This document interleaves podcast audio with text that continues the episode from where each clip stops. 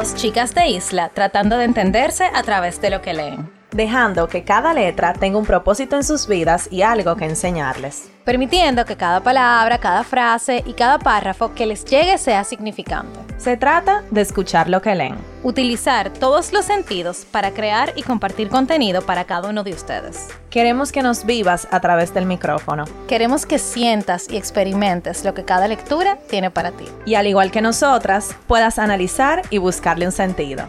¿Estás escuchando? Letras al aire.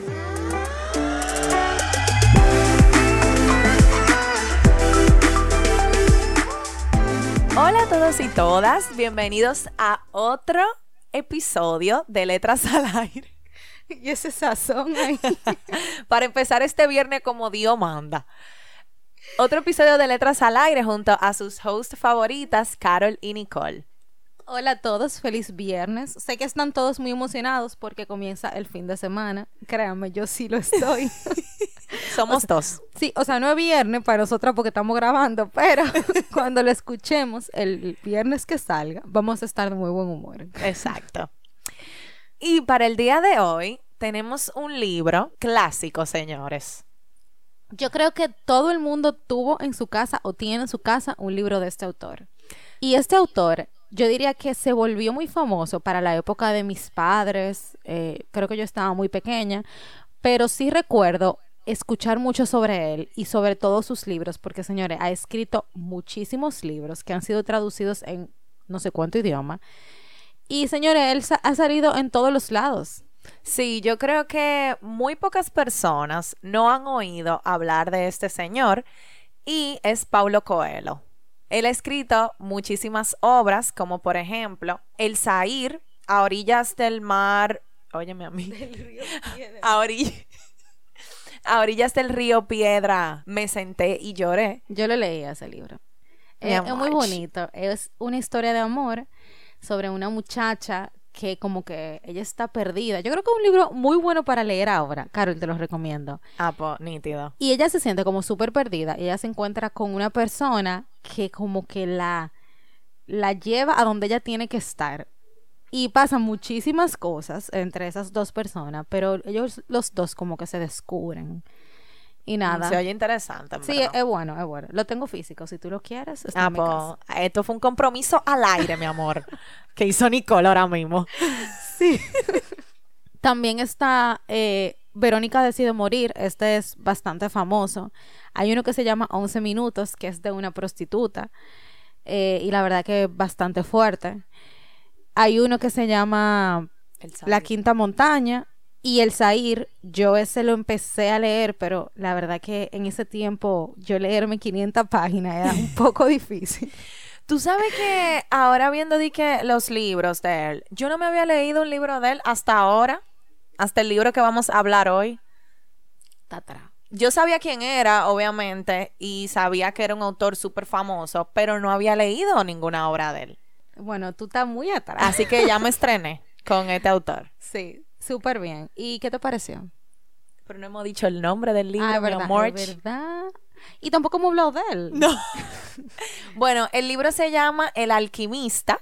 Y bueno, Paulo Coelho es un autor brasileño. Él nació el 24 de agosto de 1947. Wow, Nicole, pero bien de fechas.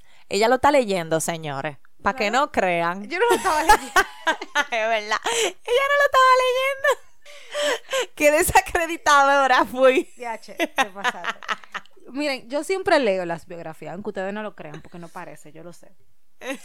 Eh, y a mí siempre me toca hablar del autor. Carol siempre dice, ay, sí, habla tú de eso. O sea, eso, eso es increíble. No, pero eh, volviendo al tema original, que es nuestro amigo Coelho. Él, él ha escrito muchísimos libros, eh, su género realmente es novela y son libros espirituales, él es una persona muy creyente. Y creo que como autor, creo que nunca había dicho como algo de ningún autor así a confianza, pero creo que como autor eh, me gusta, yo que he leído ya otros libros, la forma tan real con la que él describe cada situación. Y Carol, cuando tú leas el libro que te dije, de... ¿Tú te acuerdas cómo se llama? Eh, lloré en el río Piedra. es que largo el nombre. A la orilla del río Piedra me senté y lloré. Exacto. Bueno, pero básicamente fue eso lo que yo dije. O a orillas del río Piedra. a orillas. Bueno, no importa. Tú lo vas a entender. Eh, pero no sé, creo que es un autor que mm, no importa la etapa de tu vida en la que estés, te va a traer luz. Y eso es algo muy particular de él. Entonces, nada, bienvenido Pablo Coelho a nuestra lista de autores de la semana. ¿Y qué me pareció? Es un libro que se me pareció al principito. Yo diría que el libro es tan sencillo que tú te pierdes. O sea, como que te enreda en lo que te quieren contar. Es una novela que mm, narra la historia de un muchacho que no sabemos el nombre hasta el final del libro. Que él está buscando su leyenda personal. O sea, eso por lo que él nació. O sea, la misión de su vida. Yo diría, ok, él es un pastor de ovejas, y estamos hablando, señores, ubicándonos en la época en, la que esto ocurrió. Yo diría que el libro se escribió, señora, hace muchísimos años, o sea, no había ni carro. O sea, el libro se escribió en el 88, pero la época literaria fue hace muchísimos años. Exacto, exacto. La época literaria fue hace muchísimos años. Yo diría que hace más de un siglo incluso. Y este pastor, que se llama Santiago, eh, él está viviendo su vida, o sea, él decidió que lo que él quería hacer era viajar por el mundo, él quería conocer el mundo. Y sus padres le decían que no, que la gente que viajaba por el mundo eran malhechores o tenían que robar, pero él estaba tan seguro de lo que él quería hacer que su papá le dio un dinero para que él se independizara y bueno, comprara ovejas y fuera pastor. Y él está viviendo su vida de lo más tranquilo, pastoreando sus ovejas y de la nada como que su vida cambia.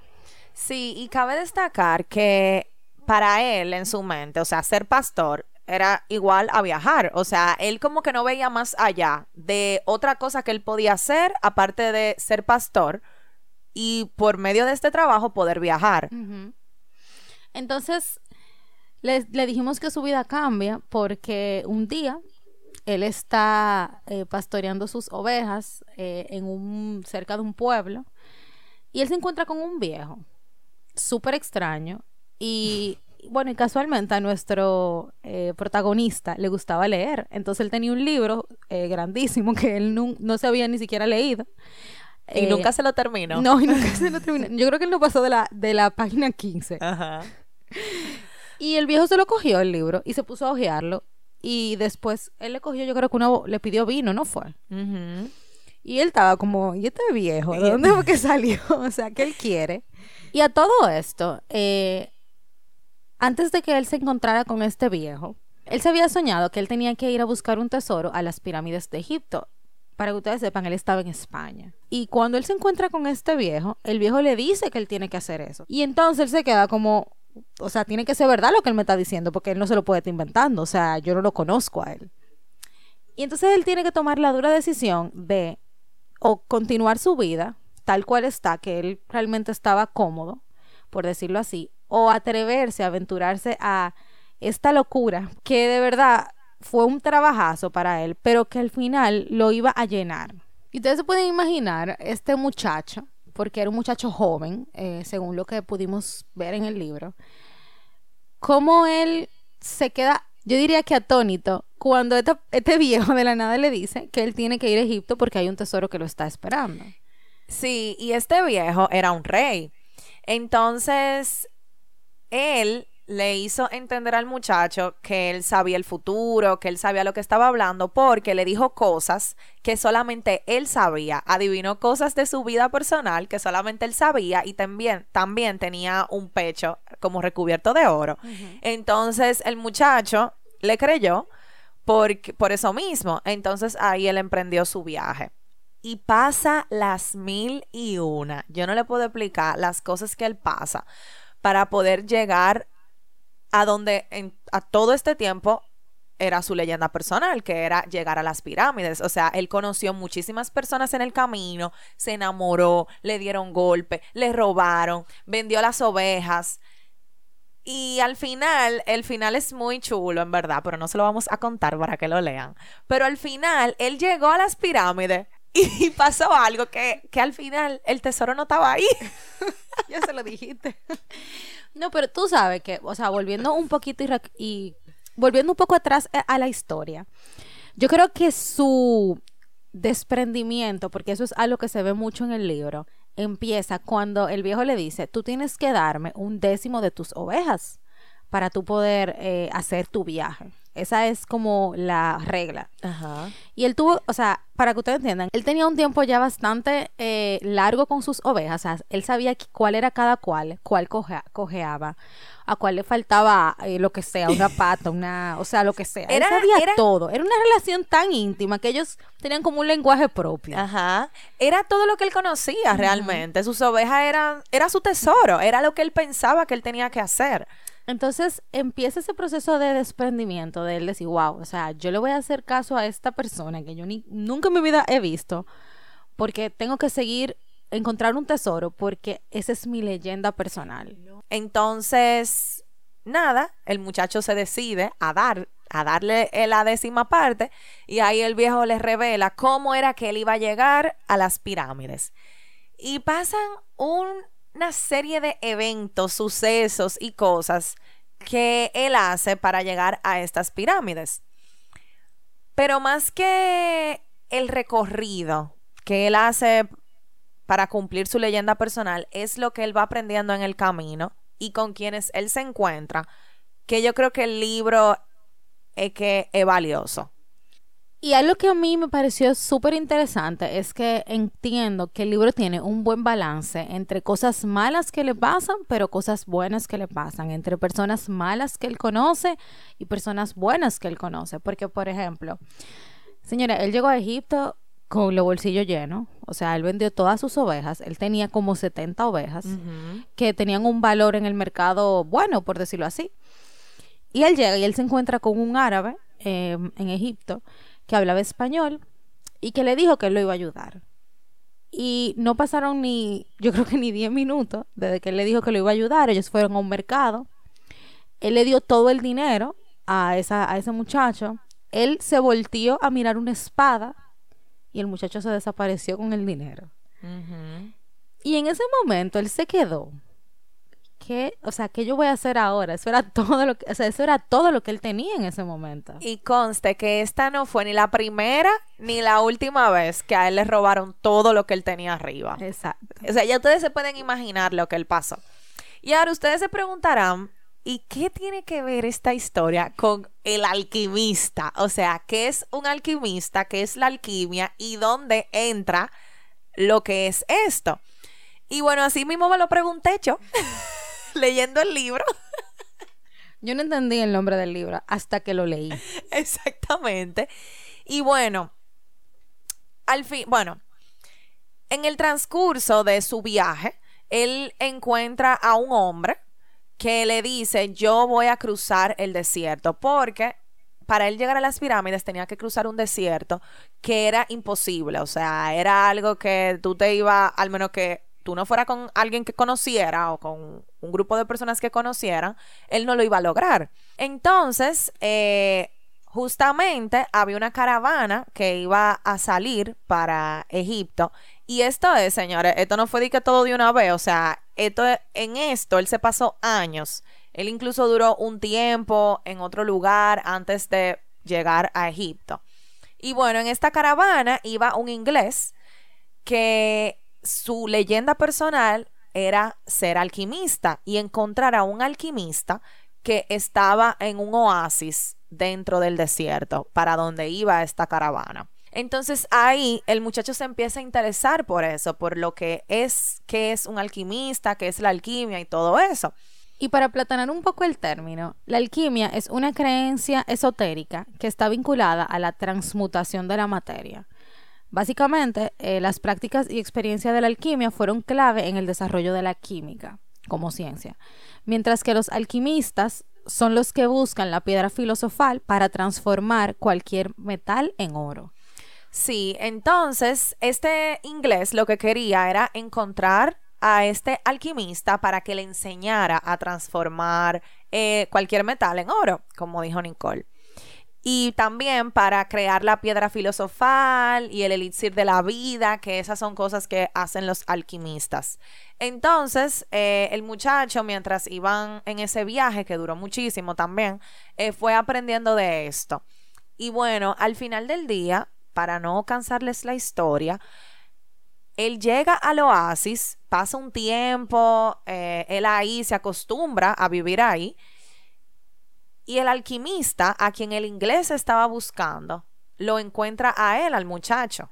Él lo encuentra y, bueno, la forma en la que se encuentran es, una, graciosa porque él pensaba, bueno, él estaba en este oasis porque dos clanes estaban teniendo una guerra, entonces ellos tuvieron que parar su viaje a esperar que se calmara la guerra para poder continuar después. Entonces él se encuentra a este alquimista que era un hombre vestido de negro con un halcón en el hombro y él pensaba que era un enemigo. Y no era así, era el alquimista. Entonces eh, él se da cuenta de esto y él como que le dice, no, no es a mí que tú me estás buscando, tú estás buscando al otro. Entonces él le dice, no, a él le falta para llegar a donde mí. Porque esa persona que estaba buscando al alquimista dejó de hacer muchas cosas y creo que esto es una lección importante y me gustó mucho. En vez de hacer lo que él tenía que hacer. Entonces él lo mandó a hacer todo lo que él tenía años leyendo en libros. O sea, esta práctica de la alquimia, tú no la aprendes según lo que leímos en el libro y con investigaciones, eh, leyendo. Tú la aprendes practicando. Y practicando, eh, tratando de convertir en, ese, en, en el libro, por lo menos, el plomo en oro. Entonces, eso fue lo que le mandaron a hacer al pobre inglés durante todo el libro y más nunca se supo de él. Sí, o sea, él dio todo este viaje para ir a hacer lo que él estaba leyendo hace muchísimos años. Exacto. Entonces, el alquimista es quien acompaña a Santiago en su en lo que le queda del viaje como guía. Y, pasan muchísimas cosas. Sí, o sea, nosotras, no sé si lo mencionamos, que es un libro corto y sencillo de leer. Pero eh, ahora como hablándolo, nosotros no hemos dicho ni la mitad, señores, de las cosas que pasan y todo, cómo todo se encadena para que él llegue a su destino final, pero no el destino final de la pirámide, el final de verdad. Y yo dije al principio que me parecía, se me parecía al libro del principito, porque da muchas enseñanzas profundas, o sea, mientras él va a su recorrido, él aprende muchísimas cosas muy profundas, pero al mismo tiempo sencillas. Entonces, es como un libro como para niños, yo, yo pensé, pero demasiado profundo, entonces no, que como el principito. Y alguna de estas enseñanzas es eso, es la leyenda personal, el cómo tú, tú naces o tú vives para hacer algo, para para o ser alguien o para cumplir algo, o sea, como la motivación de tu vida. La motivación de la vida de Santiago era llegar a las pirámides a encontrar un tesoro. La motivación de cada uno de nosotros puede ser diferente, no tiene que ser material, puede ser lo que sea, pero el, lo importante y valioso de tú seguir tu vida, tu leyenda personal. Y otra de las lecciones que a mí me gustaron, que va mucho con la leyenda personal, es que el amor no es un impedimento para tú cumplir tu leyenda personal, porque el muchacho se enamora. Y cuando él se enamora, él estaba a mitad de su viaje. Entonces, Fátima, que es la de quien él se enamora, nunca lo ató a que se quedara con él y no continuara su camino. Y a mí me encantó esta parte porque el alquimista le dice eso, le dice, es que nunca el amor te va a atar para que tú no cumpla lo que tú tengas que hacer, porque si no, es verdad, tú puedes estar un año feliz con ella, dos años feliz con ella, pero al tercero tú vas a decir, óyeme, yo debí irme. Y al cuarto tú vas a decir, yo me tengo que ir, porque la leyenda personal va a salir va a salir ahora o en 10 años o en 15 años. Entonces me gustó eso de que Fátima lo dejó ir para que él pudiera volver con su meta cumplida. Hay tres conceptos que vemos en el libro que se relacionan entre sí en todo este proceso. Yo diría que lo acompañan ese proceso de la leyenda personal. Y son el lenguaje del mundo, que vendría siendo este lenguaje que no necesita ser hablado para ser entendido. Por ejemplo, una risa, una mirada, un abrazo, un beso, pudiéramos decir. Entonces, este lenguaje, él Santiago lo sabía y el alquimista también lo conocía. Entonces, esto no es un lenguaje que tú aprendes, sino que es un lenguaje que viene como consigo, o sea, es un lenguaje que ya está y que todo el mundo lo puede entender. Y esto fue algo que ayudó a que Santiago pudiera lograr su meta. Y otra cosa es el lenguaje de las señales, que son estas, yo diría que luces que va poniendo un ser superior para ayudar a Santiago a lograr su meta. Entonces, lo grande de, este lenguaje es que muchas veces pasa desapercibido, porque quizás estamos muy pendientes a ver una cosa cuando lo que necesitamos ver está literalmente en nuestros pies. Y por ejemplo, este lenguaje, eh, hay un ejemplo del libro que em, es muy gracioso y es que el viejo cuando motivó a Santiago a seguir su leyenda personal, le dio dos piedras, Urim y Turim. Y él le dijo, cada vez, si tienen un nombre gracioso, cada vez que tú tengas que tomar una decisión, eh, saca las dos piedras y, una de las dos te va a decir qué decisión tomar. Exacto, era como que Turim es sí y Urim es no. En verdad no sabemos cuál es cuál, pero él le dijo eso, que las piedras le iban a ayudar. Bueno, señor, pues déjeme decirle que él nunca usó la piedra, ¿verdad? Eh, y en un momento... Pero él no las usó porque habían otras señales que le decían como el camino. Por dónde ir. Pero él no se acordaba de esa piedra. O sea, esa piedra estaban en, un, en una bolsita y casualmente él, necesitaba tomar una decisión y una de las piedras se cayó. O sea, una sola. Y él se quedó como que, ok, y las volvió a tomar. Y cuando él volvió a tomarlas para entrarla, las piedras no se cayeron. O sea, fue como que en ese momento que se había hecho un hoyo qué casualidad, y se cayó una de las piedras. Entonces ya él supo qué decisión tomar. Entonces, creo que a veces pasa un, no sé si les ha pasado, pero como que uno está tratando de tomar una decisión o de elegir algo, y pasa algo, y tú te quedas, pero esta es la solución. y, y tú ni cuenta te habías dado de que la solución era tan sencilla como quizá mirar a la izquierda en vez de a la derecha. Sí, exactamente. Entonces me gusta que Santiago se dejaba llevar. O sea, eso fue algo que él mantuvo durante todo su camino. O sea, él iba a donde tenía que ir, se quedaba el tiempo que se tenía que quedar. O sea, él como que no apresuraba las decisiones, ni tampoco las frenaba. Simplemente iba con el flow de su leyenda personal. Tú sabes que me parece también que Santiago era muy paciente. Y yo creo que para nosotros, eh, ya aplicándolo a la vida real, seguir nuestras leyendas personales tenemos que ser muy pacientes. Porque, señores, nada se construye de la noche a la mañana. Por lo menos nada que no se vaya a caer. Entonces, para tú estar donde tú quieres estar el día de mañana, diciendo, qué sé yo, 15 años, 10 años, 5 años, hay que ser pacientes y no desesperarse y yo sé, porque me ha pasado, que a veces uno tiene como, le da como una taquicardia porque las cosas no se mueven y uno no se mueve. Y tú crees que ya es el fin del mundo, pero no. Es, hay, hay, hay momentos de estar en calma, hay momentos de andar rápido, hay momentos de, hay momentos para estar parado, para estar sentados, hay momentos para todo.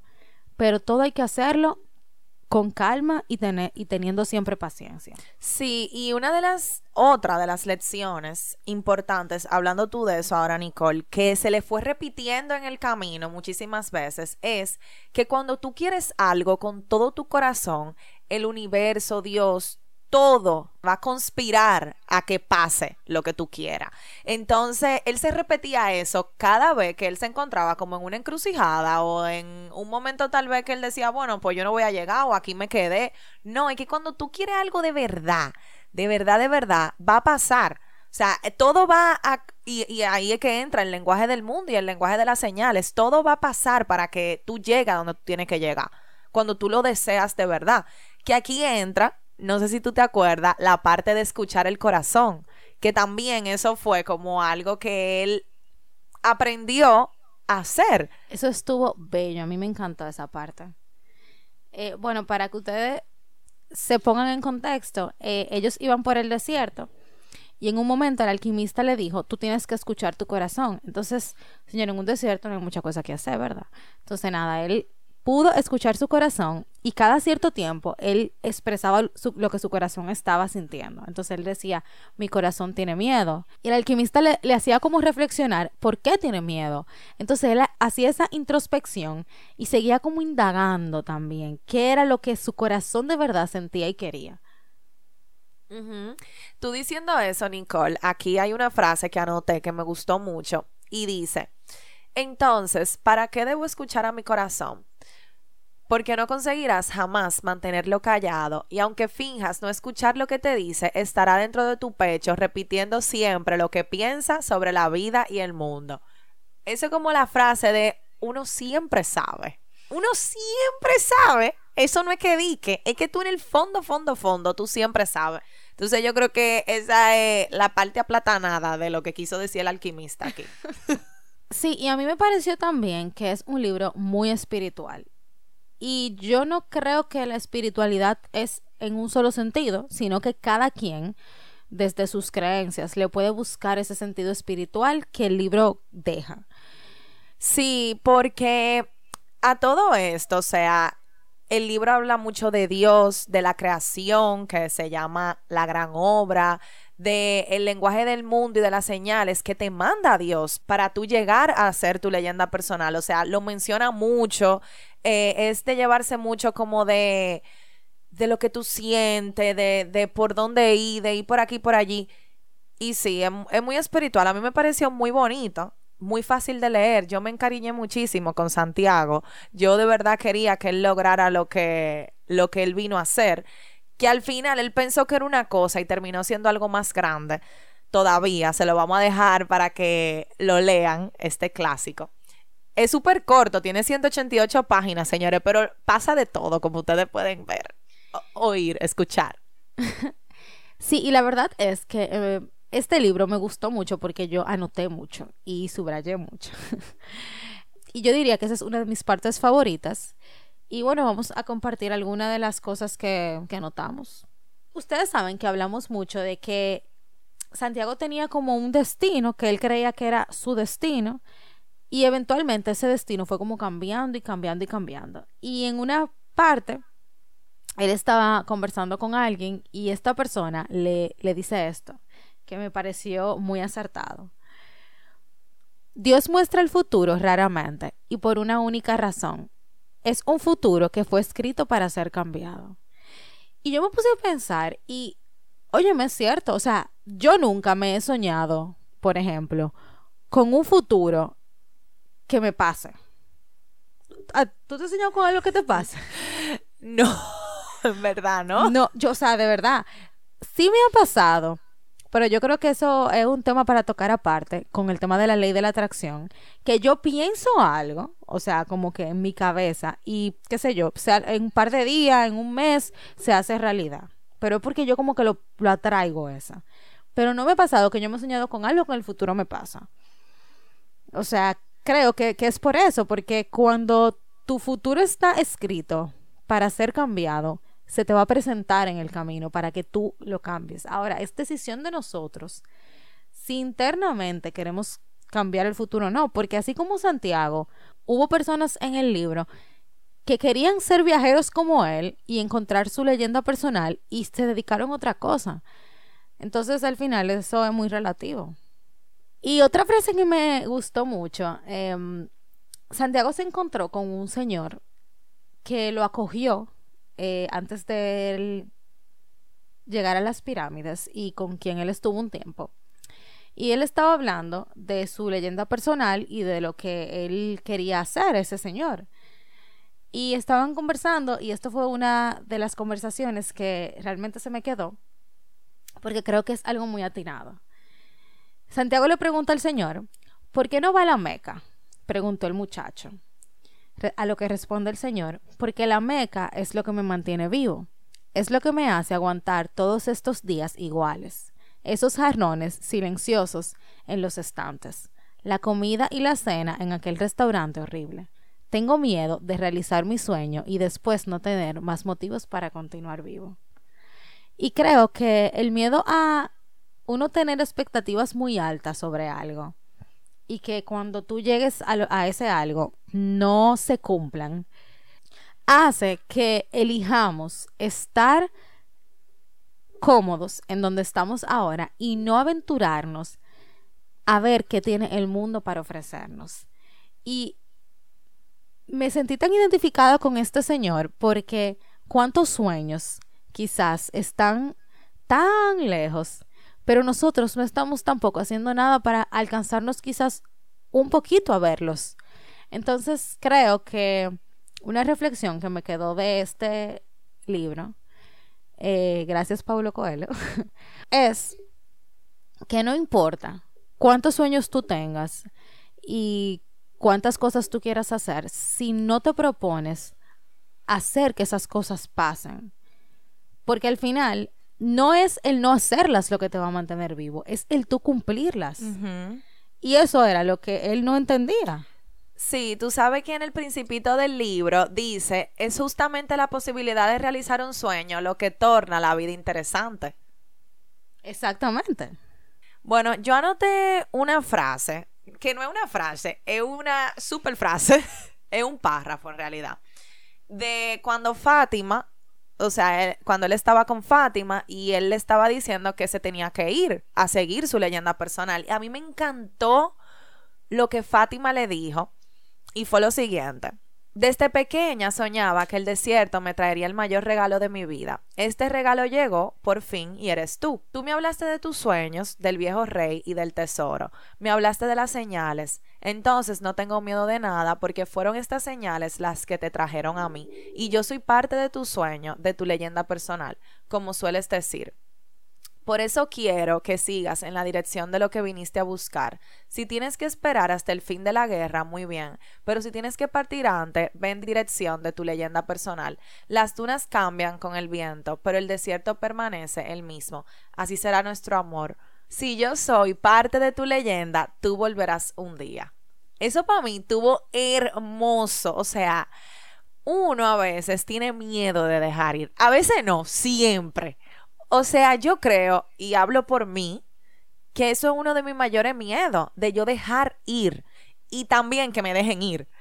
Eh, entonces, yo leer esto y verlo de esta manera, de que tu leyenda personal te trajo hasta mí, si, si, en, si yo estoy en tu leyenda, tú vas a volver. Yo quisiera tener esa fortaleza de Fátima. Y no fortaleza, yo creo como ese desprendimiento porque es que nadie es de nadie. O sea, aunque tú tengas una pareja, un esposo, lo que sea, esa esposa o esposo no te pertenece.